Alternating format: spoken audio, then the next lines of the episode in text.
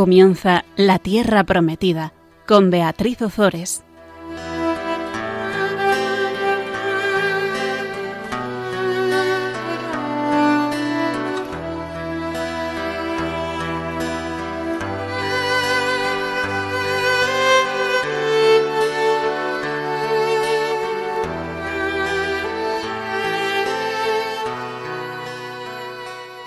Buenas tardes, queridos oyentes de Radio María. Aquí estamos un miércoles más con todos vosotros compartiendo la palabra de Dios. Buenas tardes, Fabián. Buenas tardes, Bea.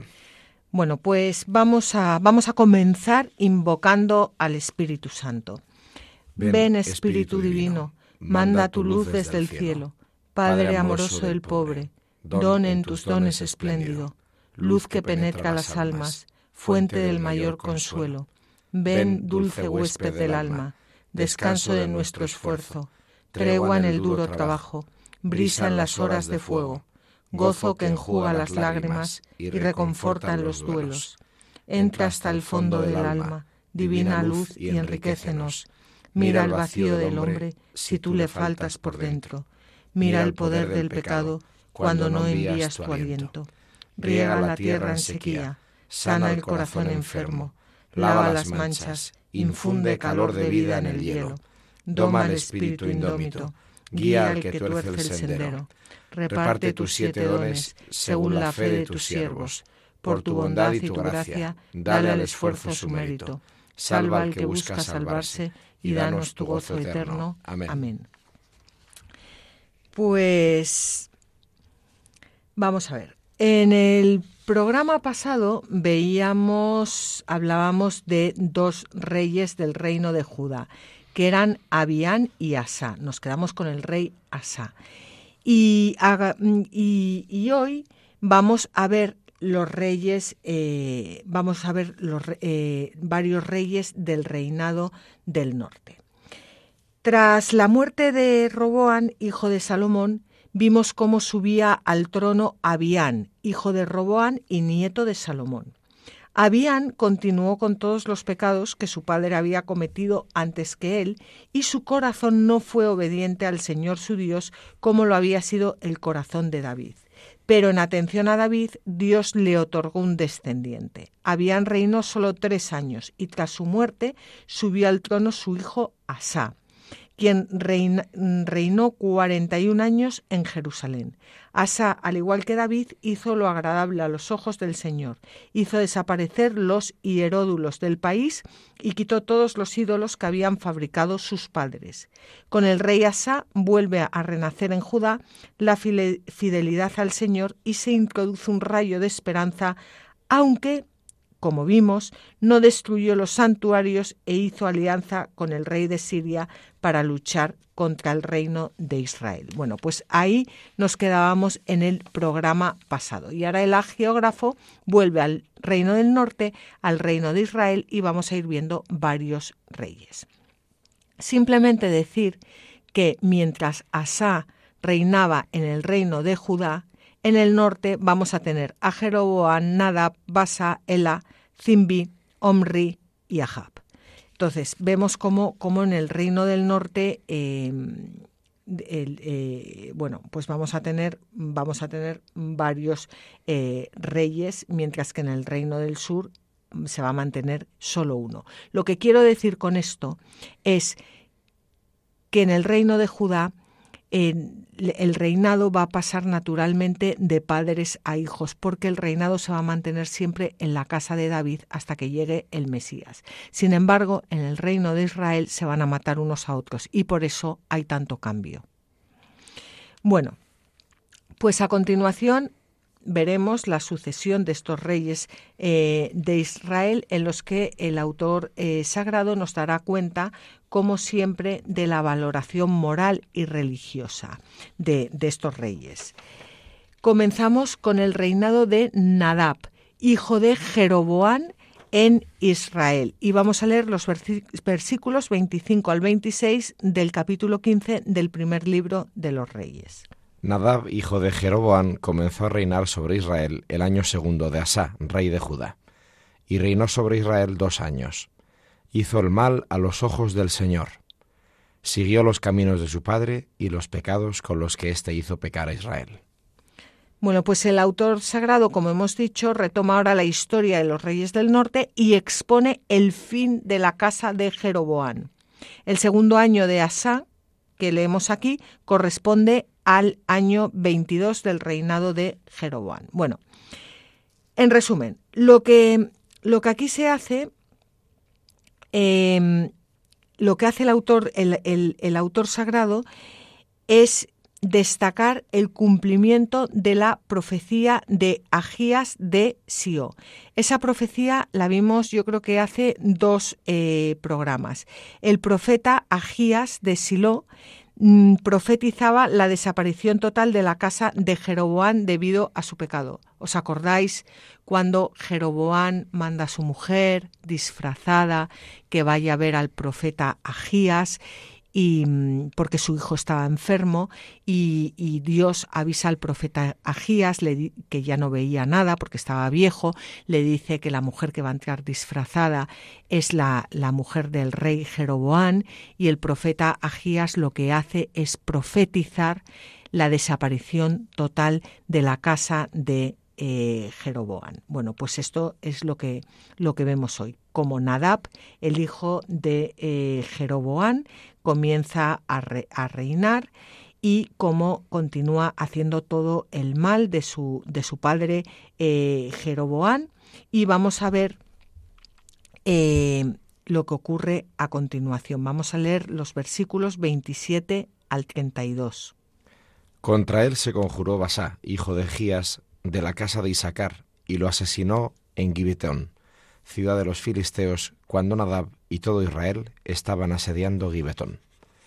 Basá lo mató el año tercero de Asa, rey de Judá, y reinó en su lugar.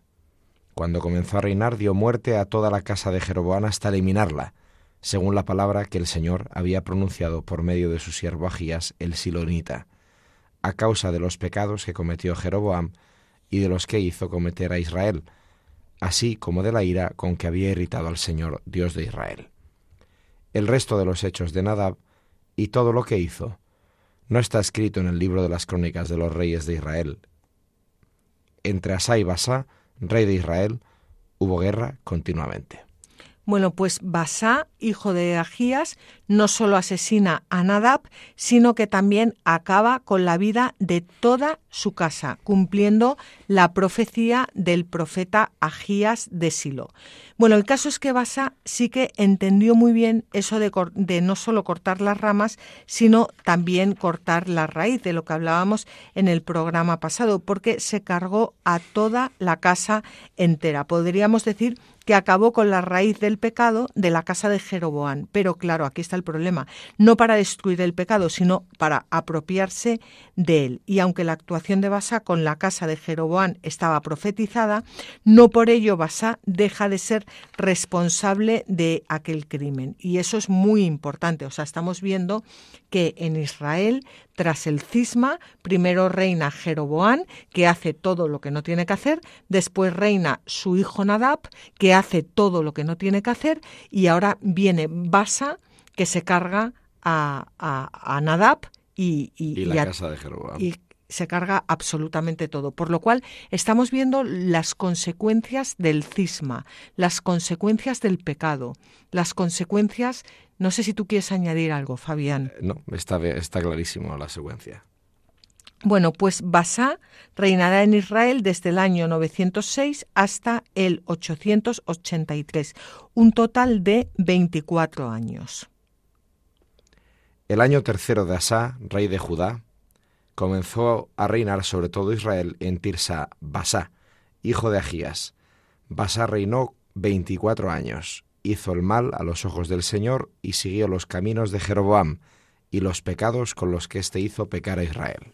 Bueno, están todo el rato hablándonos de la ciudad de Tirsa, que está a unos 10 kilómetros al norte de Siquem. Tirsa es la capital del reino del norte hasta que más adelante veamos, que va a ser dentro de poco, la fundación de Samaria. Primero fue Tirsa la, capital y después eh, Samaria. Bueno, pues vamos a, vamos a pasar ya al capítulo 16 eh, y vamos a leer los versículos 1 al 6. La palabra del Señor llegó a Jehú, hijo de Hananí, en contra de Basá, diciendo, Porque yo te levanté desde el polvo y te constituí príncipe sobre mi pueblo Israel, y tú has seguido los caminos de Joroboán, y has hecho pecar a mi pueblo Israel, irritándome con sus pecados. Yo sentencio contra Basá y contra su casa, dejaré tu casa como la casa de Jeroboam, hijo de Nebat. A aquel de Basá que muera en la ciudad, se lo comerán los perros, y al que muera en el campo, se lo comerán las aves del cielo. El resto de los hechos de Basá, lo que hizo y su poder, no está escrito en el libro de las crónicas de los reyes de Israel. Basá descansó con sus padres y fue enterrado en Tirsá. En su lugar reinó su hijo Elá. Pues es sorprendente que un reinado tan largo de 24 años, el agiógrafo le dedique pues, pues, pues unos versículos. Seis líneas, sí. Nada. De lo único que, le interesa dejar constancia es del mal camino eh, seguido por por este, por este rey del norte y de cómo el Señor le anunció por medio del profeta Jehú el final de su dinastía de forma parecida a cómo lo hizo con Jeroboam por medio del profeta Agías. Las palabras de Dios contra Basa y su casa se pronunciaron, eh, dice Rabano Mauro, contra todos los pecadores y especialmente contra los paganos y los herejes. Vamos a, leer el comentario. Aunque te he levantado del polvo y te he puesto como jefe de mi pueblo Israel, tú has ido por el camino de Joroboán y has hecho pecar a mi pueblo Israel irritándome con tus pecados. Voy a barrer a Basá y a su casa, y voy a hacer tu casa parecida a la casa de Jeroboam, hijo de Nebat. Los de Basá que mueran en la ciudad serán comidos por los perros, y a los que mueran en el campo los comerán las aves del cielo. Estas palabras fueron pronunciadas contra todos los que pecan y contra los herejes, y de forma especial contra los paganos, porque los que a sus antiguos pecados añaden constantemente nuevos pecados y se han depravado con el ejemplo de los malos, se convierten en los peores criminales. Bueno, pues Fabián, volvemos a lo de siempre, que es que no le damos importancia al pecado. Y estoy segura que habrá personas que nos estén escuchando y que estén pensando que estas líneas son... Eh, Superfluas. Duras. Ah. ¿No? Ya, pero es que eso lo hacen describir el efecto infrenable del pecado. El pecado solo destruye, el pecado mata. Fumar mata, bueno, pues pecar mucho más. Fumar es un pequeño pecado, pero el pecado mata. Habría que ponérselo, vamos. Y la gracia da vida, pues es fácil. El pecado mata, la gracia da vida. El pecado, tú solo por la vida, te mueres. La gracia da vida. Con Cristo lo puedes todo. Ya, pero no nos cuesta, ¿eh? Sí. en eso estamos. No, nos, nos cuesta. Y vemos estas líneas y vemos cómo el Señor nos avisa una y otra vez y vemos que, que Él, si es que eh, Él lo hace por nosotros, si es que, si es que Él no, no, y, no sé, es, es, complicado, o sea, no, no, no terminamos de, de, bueno, pues, bueno, pues, pues lo que digo, que es posible que, que a estas alturas estemos pensando eh, que la sentencia de Dios es, es dura. Y, y si es así, yo creo que mm, debemos examinar eh, nuestra conciencia y tratar de ver por qué hemos perdido el miedo al pecado, porque el pecado no es ninguna broma y un pecado lleva a otro y cuando no se corta de raíz el hombre acaba destruyéndose a sí mismo. Y Dios sufre con nuestro pecado más que nadie y sufre más que nadie porque conoce más que nadie sus consecuencias y el daño que nos hacemos cada vez que pecamos y sufre tanto que envió a su propio Hijo para que cargara con todos nuestros pecados y para que acabara con el, con el mal de, raíz y aún así pues nos seguimos eh, revelando, no, no sé. Bueno, pues vamos a ver, em, vamos a ver qué, qué, qué ocurre con, con Basa. Por medio del profeta Jehú, hijo de Hananí, la palabra del Señor vino contra Basá y contra su casa para que le ocurriera como a la casa de Jeroboam, a causa de todo el mal que había hecho a los ojos del Señor, irritándole con las obras de sus manos, por haber matado a Nadab.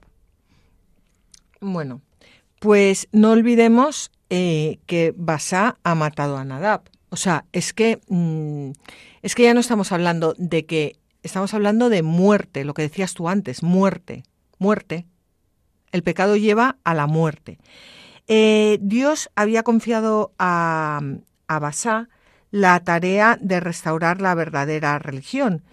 En realidad, aunque Basá había matado a Nadab, Dios, eh, aún así, le confía la tarea de restaurar la verdadera religión. O sea, Dios es capaz de perdonar, Dios es capaz de sacar cosas buenas de lo malo, Dios es capaz de sacar vida de la muerte, eh, pero, pero a, ellos, Basá, ni él ni sus sucesores eh, responden.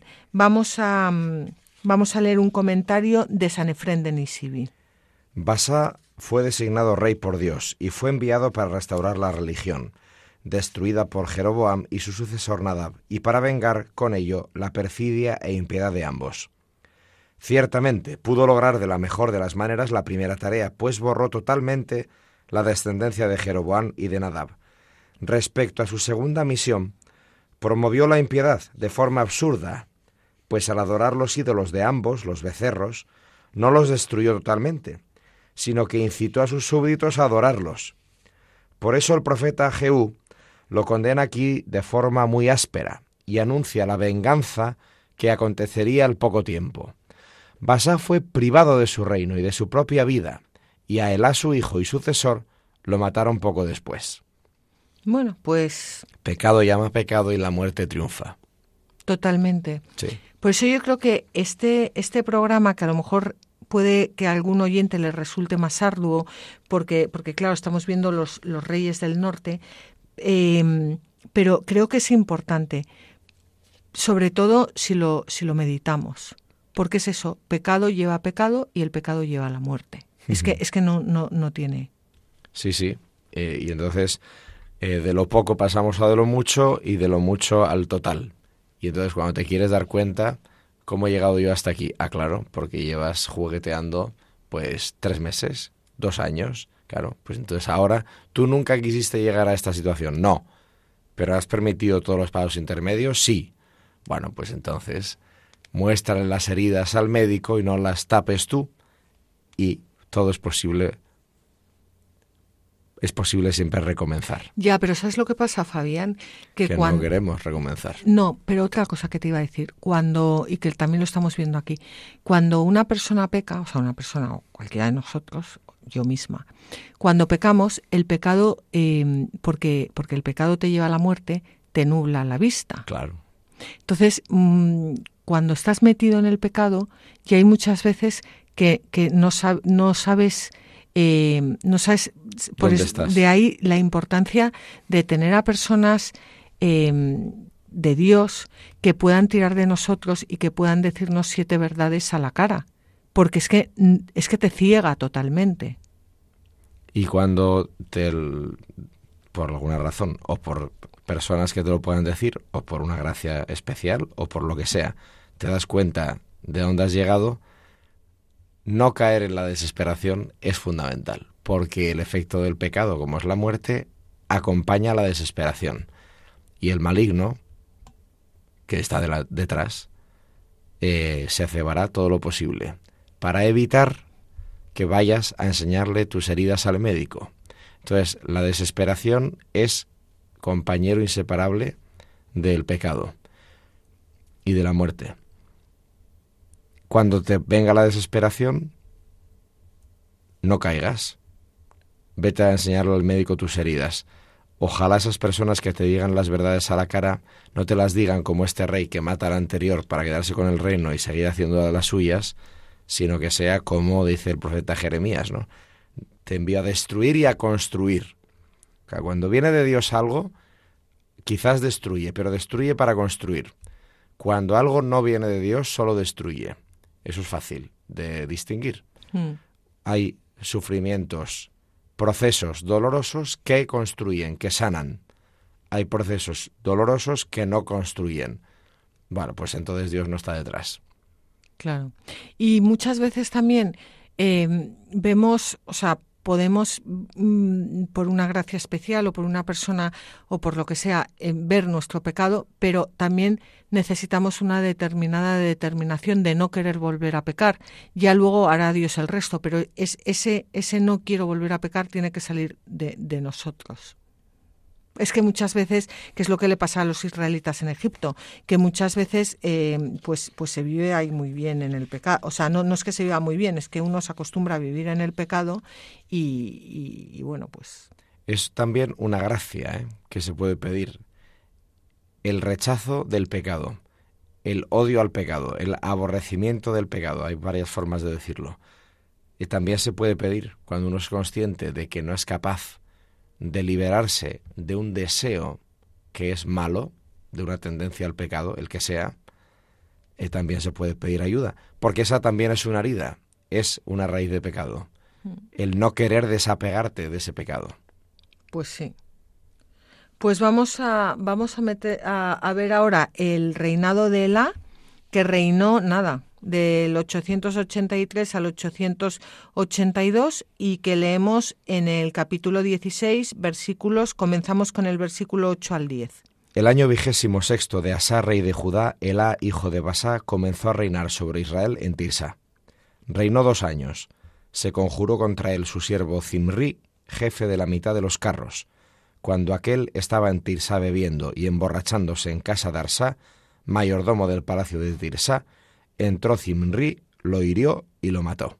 Bueno, pues ya ves que ya lo hemos comentado antes, que en el Reino del Norte las dinastías se suceden con, con rapidez al hilo de golpes de, Estado, impulsados siempre por intereses eh, personales, pero, pero, pero también mm, se deben a la mala conducta de los, de los reyes y al castigo divino anunciado por los profetas. En el caso concreto de la caída de la familia de Basa, confluyen la indolencia de su hijo Elá, mientras el ejército está peleando y el oráculo pronunciado por el eh, Señor.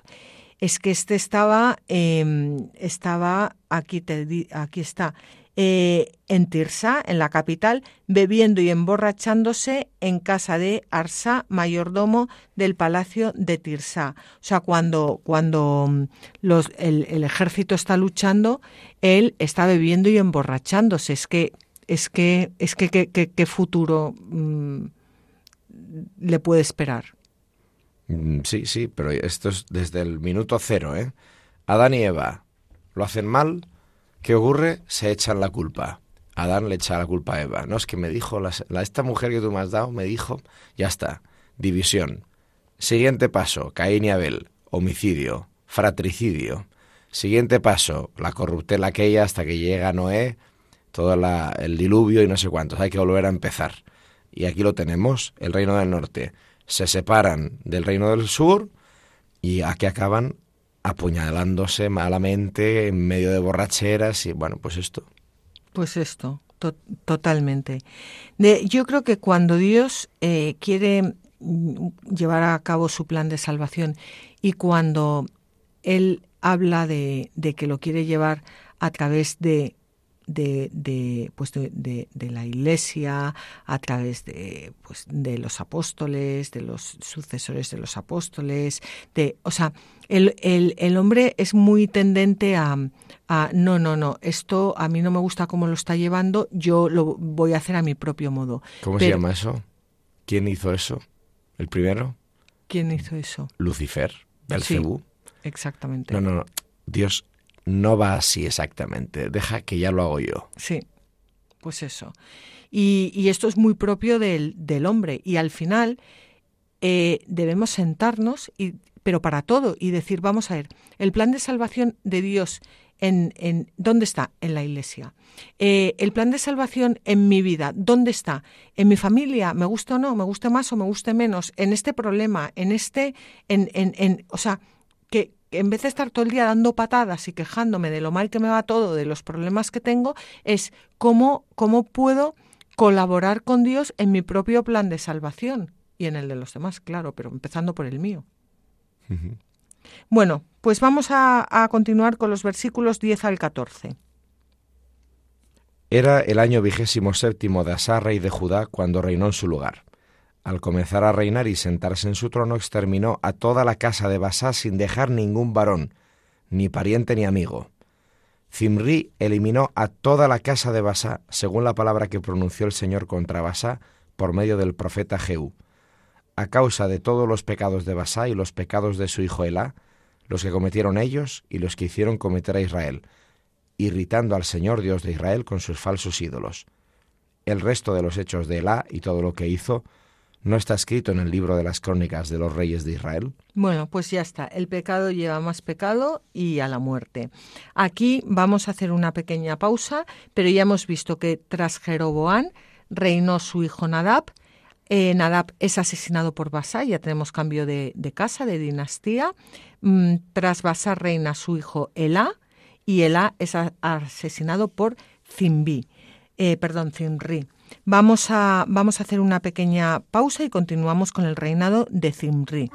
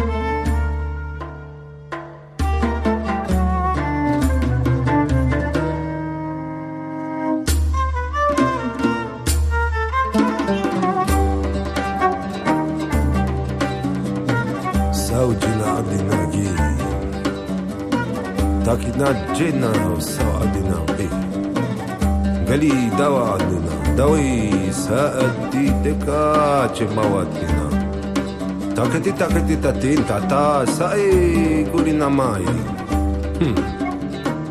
gurina mai jibi tawai sei dinogo baena baena tatina si. Takina da china bao takanina jina da bau si adinai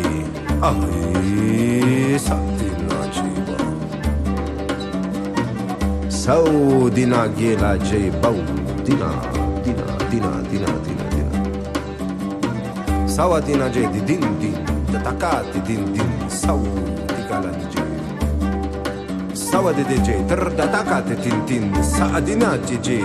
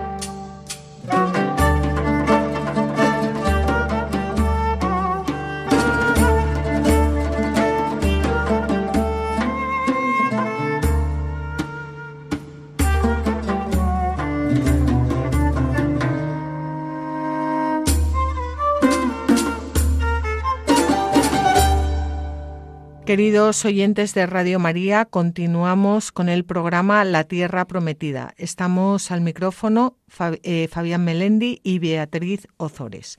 Estábamos hablando de los reyes del norte, de cómo se iba sucediendo dinastía tras dinastía y cada cual eh, pecaba, pecaba más.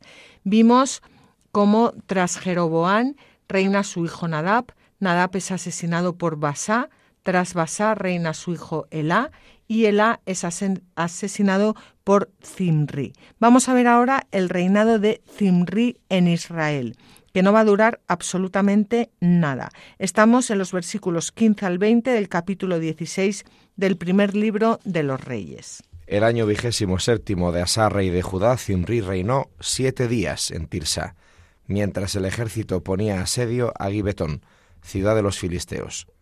Cuando los sitiadores oyeron decir que Zimri se había rebelado y que incluso había matado al rey, aquel día en el campamento todo Israel proclamó rey a Omri, jefe del ejército de Israel. Subió Omri y con él todo Israel, desde Gibetón, y pusieron cerco a Tirsa.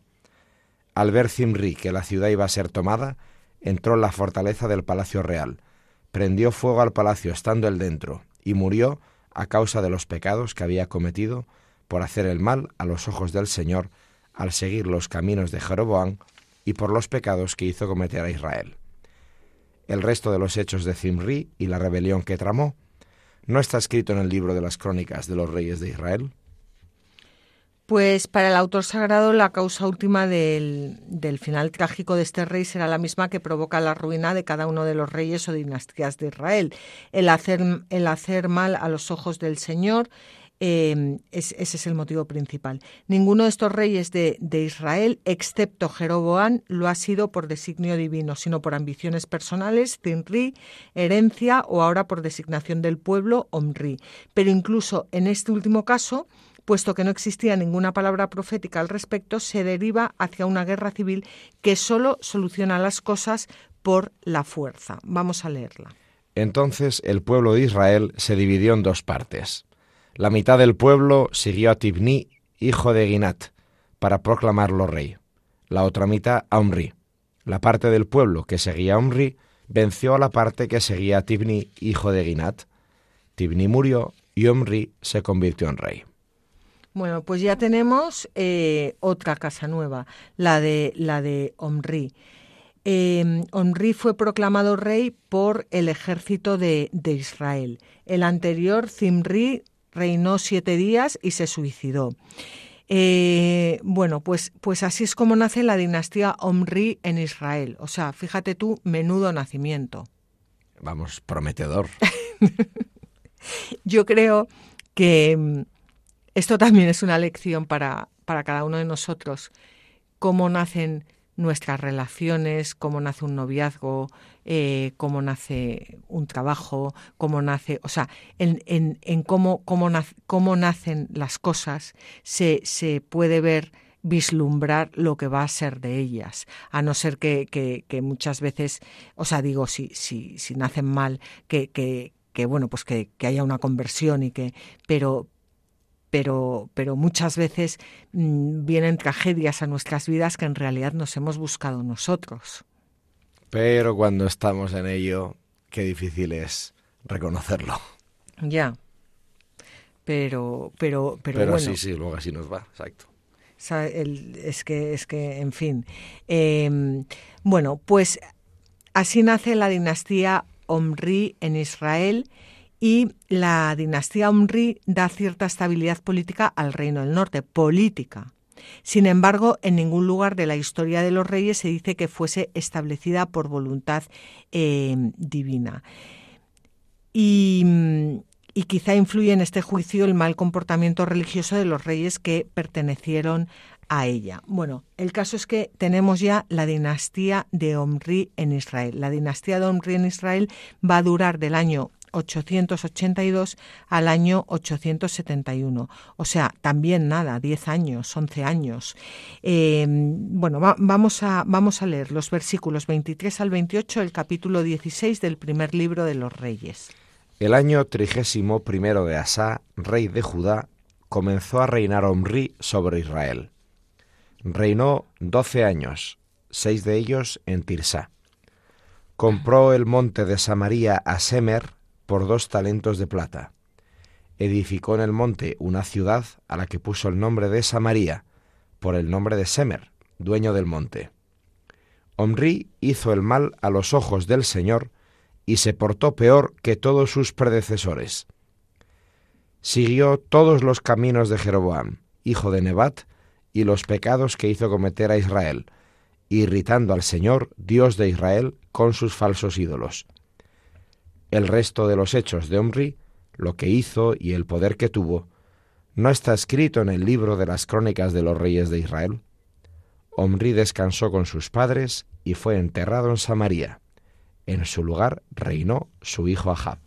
Es que es impresionante porque hemos ido viendo toda esta sucesión de, reyes y es que quitando a Jeroboam a cada uno se le dedica nada.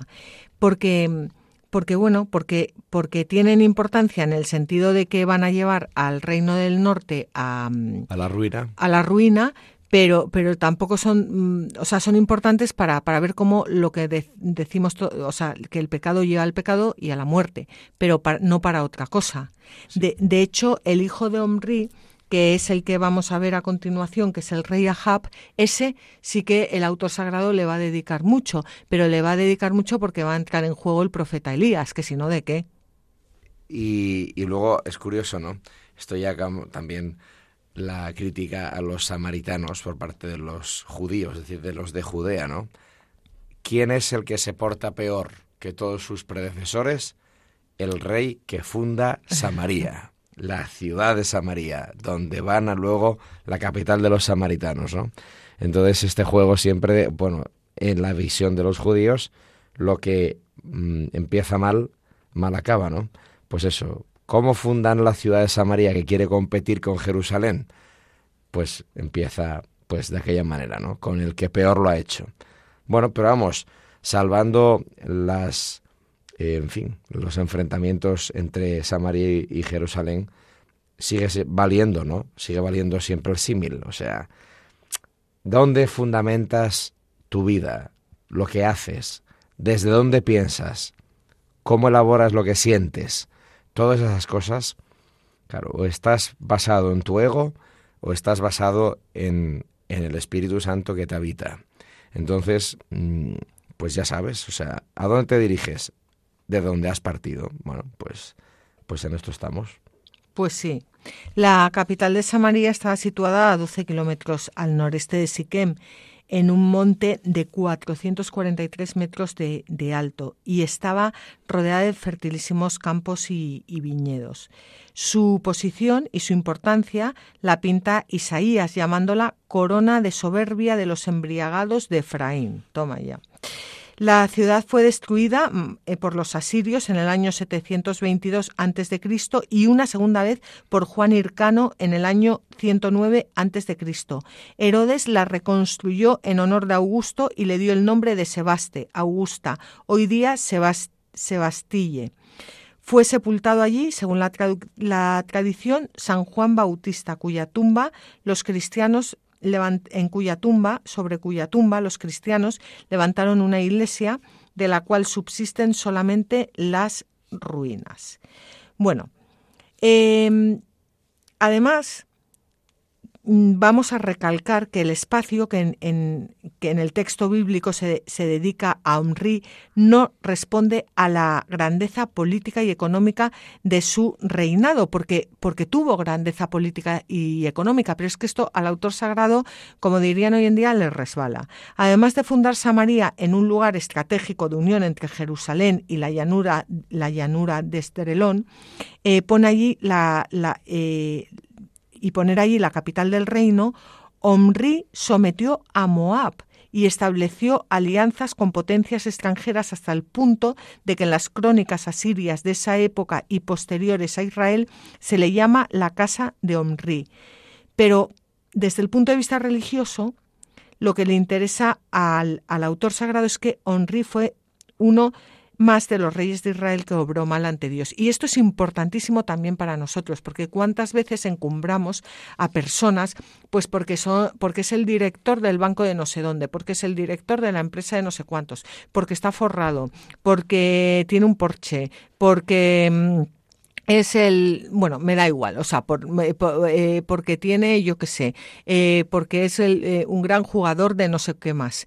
Y, y encumbramos a las personas y luego nos vamos a quedar alucinadas de que cuando leamos el libro de la vida de las personas y el nuestro, veremos que lo que lo, lo, lo con lo que hemos dado gloria a Dios no ha sido mm, eh, ni con el buen coche, ni con el buen puesto, ni bueno, o sí, ¿eh? pero sobre todo con cosas pequeñas a las que no hemos dado ninguna importancia o que hemos pasado por alto de los demás es decir, lo que hablábamos hace unos programas, ¿no? La, lo que te toca a ti, tu parte de gloria, esa cosa pequeña que nadie más en la historia del mundo puede hacer en ese momento y en ese lugar, salvo tú. Eso es lo que, eso es lo que vamos a ver en el libro de la vida cuando nos lo muestren. Es que nos, nos vamos a quedar muy impresionados, ¿eh? Yo ahora ya no, soy joven, claro, porque no voy a decir que, que, que, soy una anciana, porque no lo soy, soy joven. Por pero, supuesto que Pero como ya he pasado los 50, ya empiezas un poco a poco a poco a irte planteando. Se acerca. Y, y yo ya me estoy planteando eh, la muerte tengo 53 años, pero, pero oye, a mí me va a llegar igual que a todo el mundo. Y, y, bueno, me puede llegar en cualquier momento, pero, pero si no me llega en cualquier momento, me llegará dentro de poco. Y cuando empiezas ya a plantearte la muerte, que es algo que deberíamos hacer todos, empiezas ya a ver estas cosas de otra forma.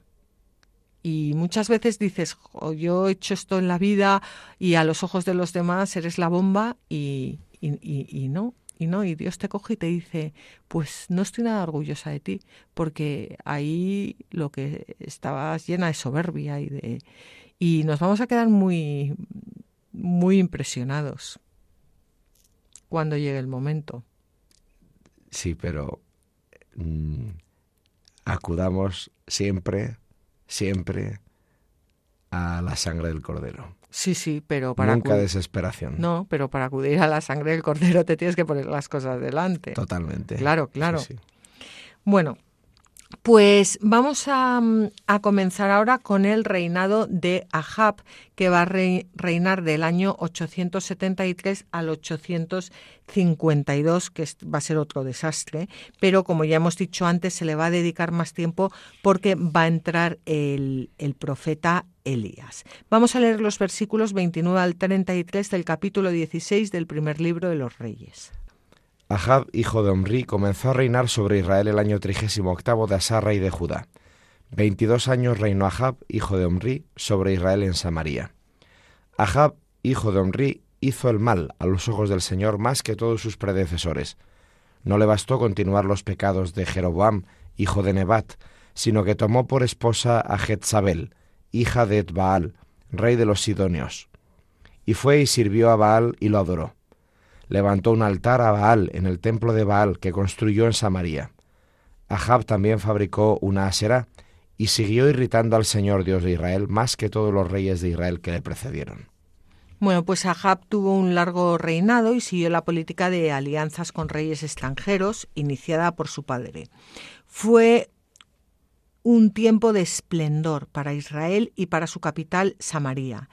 Por eso carece de importancia, pero, eso carece de importancia para, para el agiógrafo, que sobre todo ve en Ahab al rey que estuvo a punto de sustituir el culto oficial al Señor Dios de Israel por el culto a Baal, el dios cananeo y fenicio. Es que eso es, esto, es, esto es muy importante. Vamos a, leer lo que dice San Efrén de Nisibi. Ahab pensaba que haría pocos progresos en la nueva religión si solo adoraba a los dioses introducidos por Jeroboam. Así que introdujo los ritos a Baal, el dios de los Sidonios. Construyó su templo en la ciudad regia, erigió altares y plantó árboles sagrados. Y estas cosas llenaron de amargura a los profetas y a otros adoradores de Dios. O sea, una joyita, eh, Ahab. Bueno, Ahab y su esposa Jezabel, que esa, eh, en fin. Em, bueno, Jezabel eh, tuvo, un papel muy, muy importante, pero, pero, pero muy importante como lo tuvieron también las esposas de Salomón. Pero claro, es que Salomón se había casado con tropecientas esposas y esta estaba aquí, eh, en fin, hija del rey de los Sidonios, eh, metió a Baal ahí en el salón de su casa em, y em, por este motivo y vistos los resultados, em, los judíos se guardarán de casarse con mujeres extranjeras que no se hubieran convertido al Dios Altísimo. Vamos a ver en, durante, sobre todo durante algunas épocas concretas, que los judíos no quieren nada con mujeres extranjeras si antes nos, nos han convertido al Dios de Israel y muchas veces, aunque se hayan convertido al Dios de Israel. Pero es que tenemos aquí un buen Sí, los previos son un poco fuertes. Mm, desde luego. Bueno, vamos a continuar con, con, esta joyita. En sus días, Giel de Betel reedificó Jericó. Puso los cimientos sobre Abiram, su hijo mayor, y colocó las puertas sobre Segub, su hijo menor, según la palabra que el Señor había pronunciado por medio de Josué, hijo de Nun. Bueno, la maldición de Josué, que la podéis leer en Josué en el capítulo 6, versículo 26, se cumple aquí al pie de la letra. Y la maldición dice, eh, vamos a ver, en aquella ocasión Josué pronunció el siguiente juramento, maldito sea delante del Señor quien levante y reconstruya esta ciudad de Jericó que ponga sus cimientos sobre su hijo mayor y coloque sus puertas sobre su hijo menor. Bueno, pues esta, esta era la maldición que Josué había eh, pronunciado para quien reconstruyera las murallas.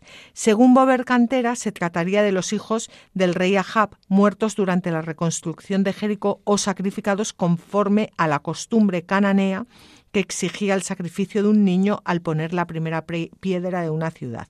Otros exegetas ven con más probabilidad en los niños sacrificados a los hijos de Giel, pero de cualquier forma la maldición se cumplió más de 500 años después de haber sido pronunciada y se piensa que el acto contra el cual se dirigió la maldición fue, y esto, eh, aquí hay, eh, esto es muy importante, eh, em, el acto contra el, contra el que se dirigió la maldición fue un intento de restaurar los muros que habían sido derribados milagrosamente.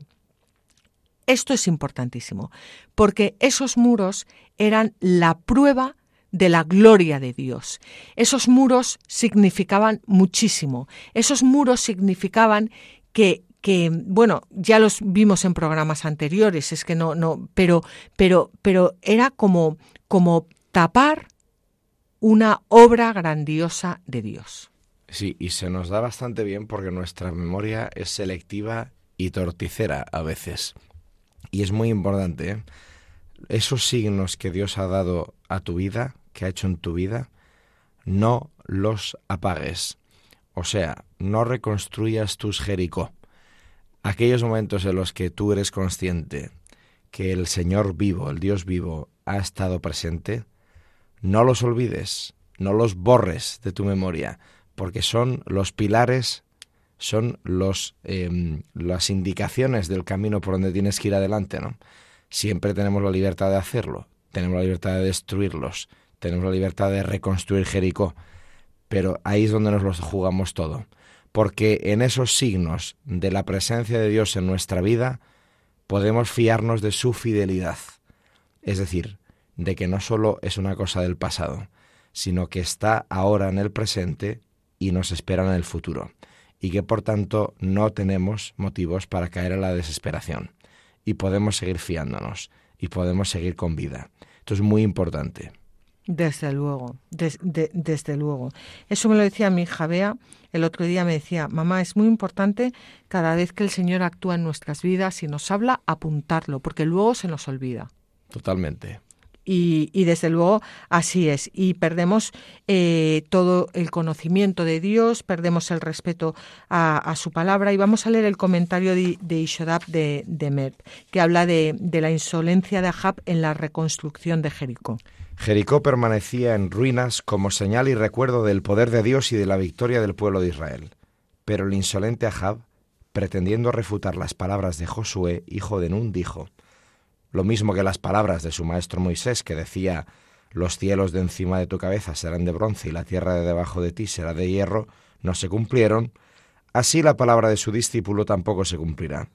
Cuando la ciudad fue reconstruida al precio de la muerte de Abiram, su primogénito, entonces la gente temió a Dios y mostró que no quería la reconstrucción de la ciudad y lograron pararla. Pero poco después, él atribuyó todos estos sucesos a la casualidad y de forma insolente reemprendió los trabajos colocando las puertas de la ciudad. Entonces Segub, su hijo más pequeño, murió. Por ello Elías se inflamó de celo y cerró el cielo durante tres años y medio.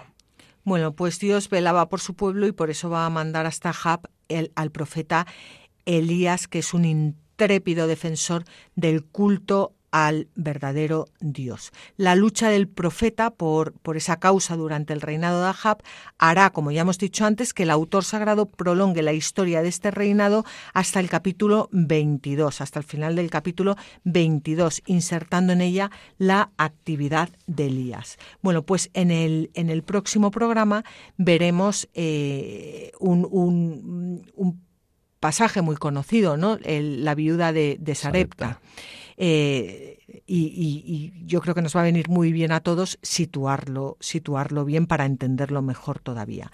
Bueno, pues muchísimas gracias a todos vosotros por, por haber compartido este rato con, con nosotros, comentando la palabra de Dios. Os recordamos que podéis pedir el programa en el teléfono 91 822 8010, escucharlo también a través de la página web de Radio María, www.radiomaria.es Podéis escuchar el programa en el blog latierraprometida.es, escribirnos al mail latierraprometida@radiomaria.es y como siempre os animamos a que cojáis vuestras Biblias y no dejéis de leerlas, meditarlas y rezarlas, porque en los libros sagrados el Padre que está en los cielos sale amorosamente al encuentro de sus hijos para conversar con ellos.